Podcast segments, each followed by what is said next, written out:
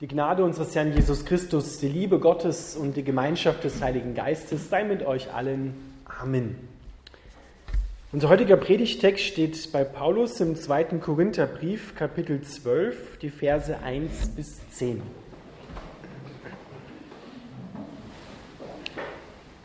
Paulus schreibt, ich muss mich noch weiter rühmen zwar weiß ich, dass es niemand nützt, trotzdem will ich auf Erscheinungen und Offenbarungen des Herrn zu sprechen kommen. Ich kenne jemand, der in enger Verbindung mit Christus lebt und vor 14 Jahren bis in den dritten Himmel versetzt wurde. Ich weiß allerdings nicht, ob das körperlich oder nur im Geist geschah. Das weiß allein Gott.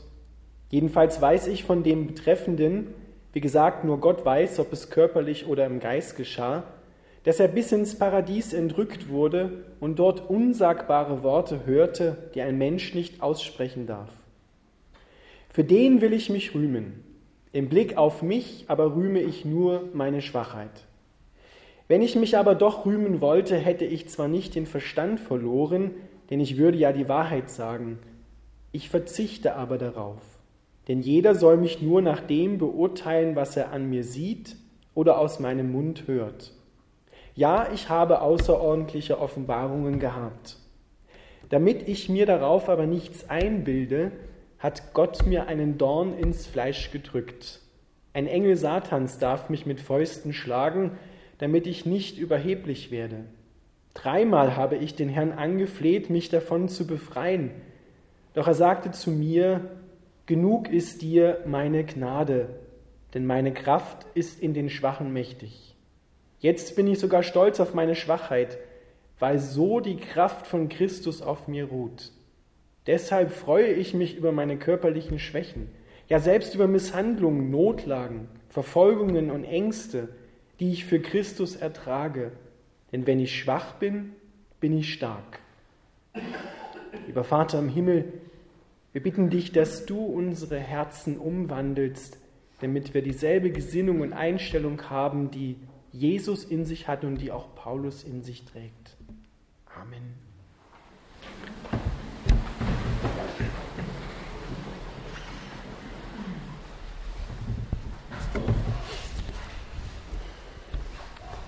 Liebe Gemeinde, ich habe meine Predigt überschrieben mit den Worten der Weg zu wahrer Größe. Den ersten Teil von diesem Thema habt ihr letzte Woche schon gehört. Das ist so Teil 2. Der Weg zu wahrer Größe führt zunächst nicht nach oben, sondern der Weg zu wahrer Größe führt nach unten. In dieser Welt führt der Weg zu wahrer Größe meistens nach oben. So verläuft es oft. Die Erfolgsleiter raufklettern und schauen, dass man die anderen, die über einem sind, möglichst einholt und sie, wenn möglich, auf die nächsten Stufen unter sich bringt, hinter sich bringt. Der Weg zu wahrer Größe bei Gott führt nach unten. Jesus Christus hat das gezeigt, was das bedeutet. Paulus schreibt davon im Philipperbrief im zweiten Kapitel. Dort sagt er, Jesus Christus, der Gott gleich ist, Gott gleich war, hielt es nicht für einen Raub, nicht für eine Beute, die man festhalten muss und nicht wieder hergeben muss, sondern er entäußerte sich, entledigte sich dieser Herrlichkeit, die er im Himmel hatte, legte alles ab und wurde ganz klein, kam in diese Welt hinein und stellte sich unter alles, was in dieser Welt ist, stellte sich unter alles Leid dieser Welt, unter alles, was seine Liebe, und dazu ist er ja gekommen, das Leben in Fülle zu bringen, behindert. Er hat sich dabei nicht in dem Sinne erniedrigt, dass er sich negativ geredet hat. Er hat nicht gebuckelt, sondern er wusste, wer er war. Er war Gott, er war aber auch wahrer Mensch, wahrer Gott und wahrer Mensch in einem. Er er hatte seine Persönlichkeit, die war trotzdem in ihm. Und Paulus, von dem hören wir hier im heutigen Predigtext, dass in ihm, in der Nachfolge zu seinem Herrn, den er überaus liebt, genau die gleiche Einstellung zu sehen ist. Paulus hätte allen Grund gehabt, wirklich anzugeben, mit dem, was er war, mit seiner Herkunft. Er hat damals das beste Theologiestudium, was es in dieser Zeit, in dieser Gegend gab, absolviert. Er war reinrassiger Jude. Er hat ein Apostelamt bekommen von Gott. Er war es, der bis in den dritten Himmel entrückt wurde. Und er schreibt aber hier interessanterweise in der dritten Person von sich. Ich kenne einen, der vor 14 Jahren bis in den dritten Himmel entrückt wurde. Paulus redet in der dritten Person von sich, weil er sich hier nicht in den Mittelpunkt stellen will. Er sagt nicht, ich habe das erlebt, jetzt schaut mal auf mich, sondern Paulus möchte gleichsam beiseite treten, damit man seinen geliebten Herrn Jesus Christus sieht. Er möchte ihn auf keinen Fall verdunkeln und er vermeidet es, von sich zu reden, damit er nicht die Ehre bekommt, geehrt wird, wie es andere Apostel in dieser Zeit, in dieser Gegend von Korinth für sich eingefordert haben. Deswegen schreibt er das, das ist so ein bisschen der Anlass dafür.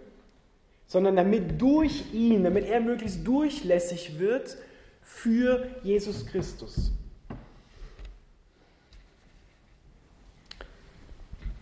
Wenn Jesus Christus sagt, er ist gekommen, das Leben in Fülle zu bringen, dann müssen wir dahin schauen, wo dieses Leben herkommt. Er kommt vom Himmel und bringt das Leben des Himmels auf die Erde. Wir können nicht erwarten, dass Gott sich unserer Kultur anpasst, sondern wir, und das ist ein göttliches Muss, müssen uns der Kultur des Himmels anpassen. Denn von dort kommt das Leben in Fülle, das Leben überhaupt. Und die Kultur des Himmels sagt, achte den anderen höher als dich selbst. Die Kultur des Himmels ist Ehre. Jesus achtet den Vater und den Heiligen Geist höher als sich selbst. Das heißt wohlgemerkt nicht, dass er sich selber negativ macht und erniedrigt dem, im negativen Sinne, sich kleinredet und buckelt, sondern er macht den Vater groß und er macht den Heiligen Geist groß. Er hebt hervor, was der Vater ist und gibt ihm somit alle Ehre. Und diese Kultur des Himmels hat Paulus in sich aufgenommen, hat sich davon berühren, beschenken lassen, lässt zu, dass der Heilige Geist in ihm dieses Leben ausbreitet, dieses Leben der Ehre, achte den anderen höher als dich selbst. Das bringt ein Bewusstsein des eigenen Standpunktes in Christus mit sich, der eigenen Persönlichkeit, aber nicht im Sinne, ich bin besser als meine Mitmenschen. Und ich bin aber auch nicht kleiner als meine Mitmenschen. In dieser Welt läuft es ja oft so, dass wir uns über andere überheben, damit wir uns selber nicht so klein vorkommen. Damit wir selber unsere Minderwertigkeitskomplexe ein bisschen aufpumpen. Oder wir machen uns klein und geben uns nach außen hin einen Schein zu, der Demütigkeit, indem wir uns klein machen, indem wir uns negativ sehen und negativ reden. Aber auch das kann Stolz sein. Stolz darauf und damit verurteilen wir dann vielleicht wieder andere, die nicht so sind wie wir, die nicht so demütig sind wie wir. Aber der, die Wahrheit liegt dazwischen. Der Kirchenvater Tertullian hat einmal gesagt, die Wahrheit wird immer zwischen zwei Heresien gekreuzigt.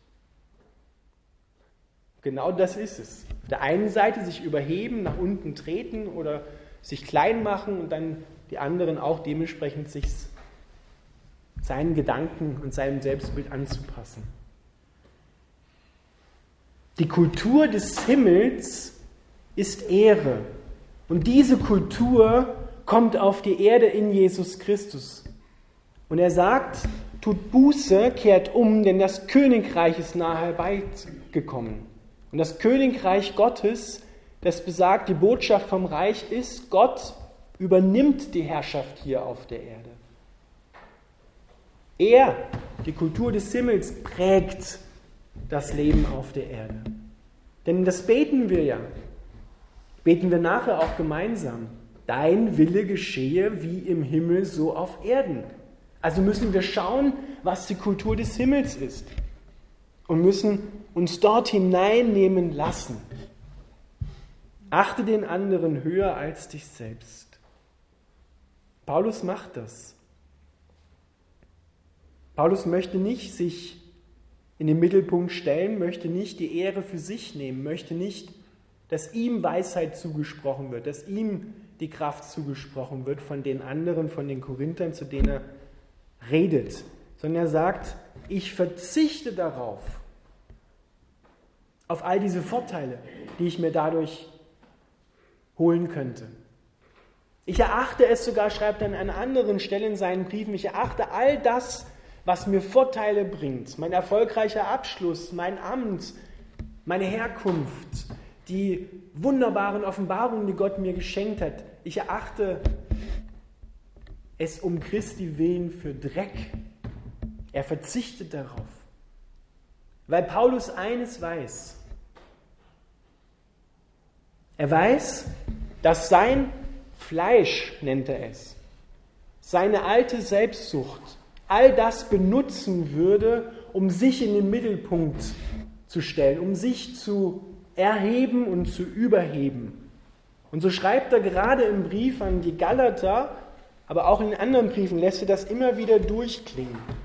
Wenn Gott dich frei macht, dann bist du nicht an sich und alleine frei geworden, sondern immer nur in der Verbindung mit Christus. Zieh Christus von dir ab und du bist wieder ganz die Alte oder der Alte. Du musst in Christus sein, nur mit ihm. Es gibt ein Lied, das Lied Nummer 398, In dir ist Freude in allem Leide. Dort heißt es, an dir wir kleben im Tod und Leben. So eng verbunden müssen wir mit Christus sein. Und es ist die Kraft des Heiligen Geistes, die dieser, diesem selbstsüchtigen Leben widerstehen kann. Der Heilige Geist in dir, Gott in dir schafft es, diesem selbstsüchtigen Leben zu widerstehen. Das ist die Kraft, die auch Paulus dahin gebracht hat, solche Worte wie diese zu sagen. Ich verzichte darauf, mir Vorteile zu holen, mich zu erheben oder zu erniedrigen und also negativ zu machen, um dadurch irgendwie einen Vorteil für mich herauszuholen. Wir sind nicht imstande, das Fleisch, die alte Selbstsucht zu besiegen, sondern sie ist besiegt in Christus, am Kreuz besiegt. Und dir wird es zugeeignet in der Taufe, in der du hineingetaucht wirst in den Tod von Jesus wo dieses alte, selbstsüchtige, selbstherrliche Leben, selbstgerechte Leben stirbt und du mit Christus auferstehst, aber nur mit und in Christus. Sobald wir wieder alleine versuchen, ohne Christus etwas zu machen, werden wir sofort wieder die alten Wege einschlagen, werden sofort wieder auf dieses selbstsüchtige Fleisch säen, so beschreibt es Paulus einmal, und davon das Verderben ernten werden wir uns wieder überheben über andere, andere schlecht reden oder mich selber schlecht reden und gehen damit an der Fülle des Lebens vorbei.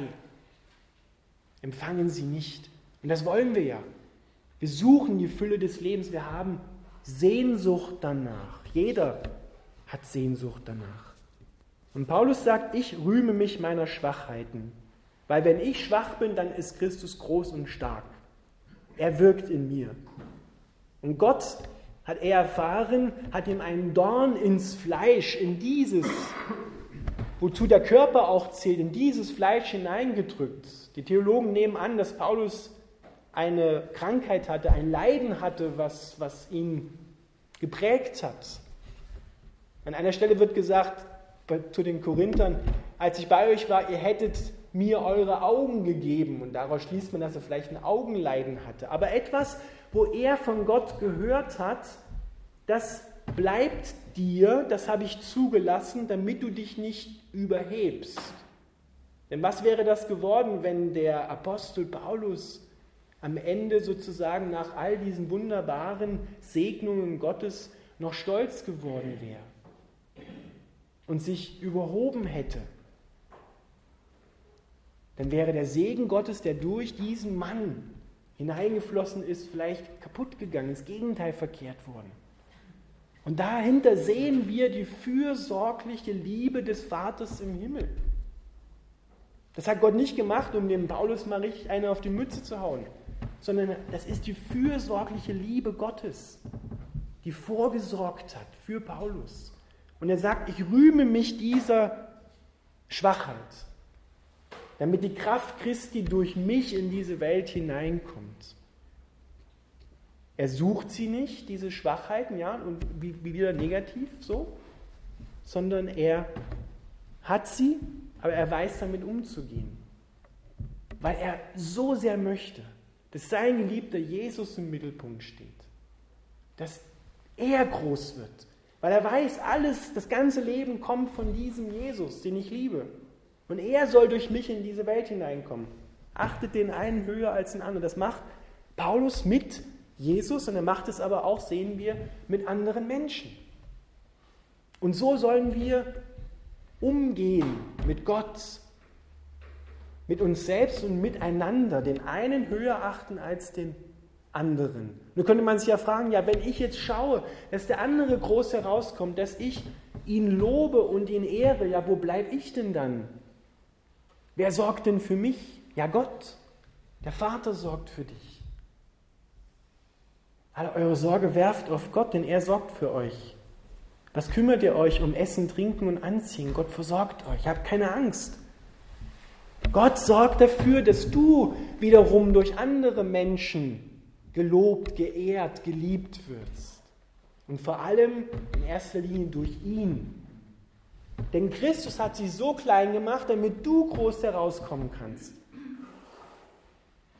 Er hat sich klein gemacht, damit du zu deinem vollen Potenzial kommst, damit du das Leben in Fülle hast, damit du Liebe empfangen kannst, hat er sich klein gemacht. Er hat dich geehrt und hat dich immer noch.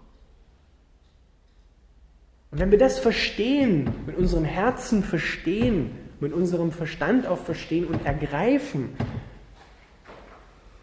dann können wir das auch leben hin zu anderen. Wenn Gott möchte, dass du etwas Großartiges für ihn tust, er dich nicht an deine Kleinheit erinnern. Er wird nicht sagen, ja, was bist du denn da unten schon für einer? Sondern er wird zu dir sagen, wie zu Gideon, du tapferer Held.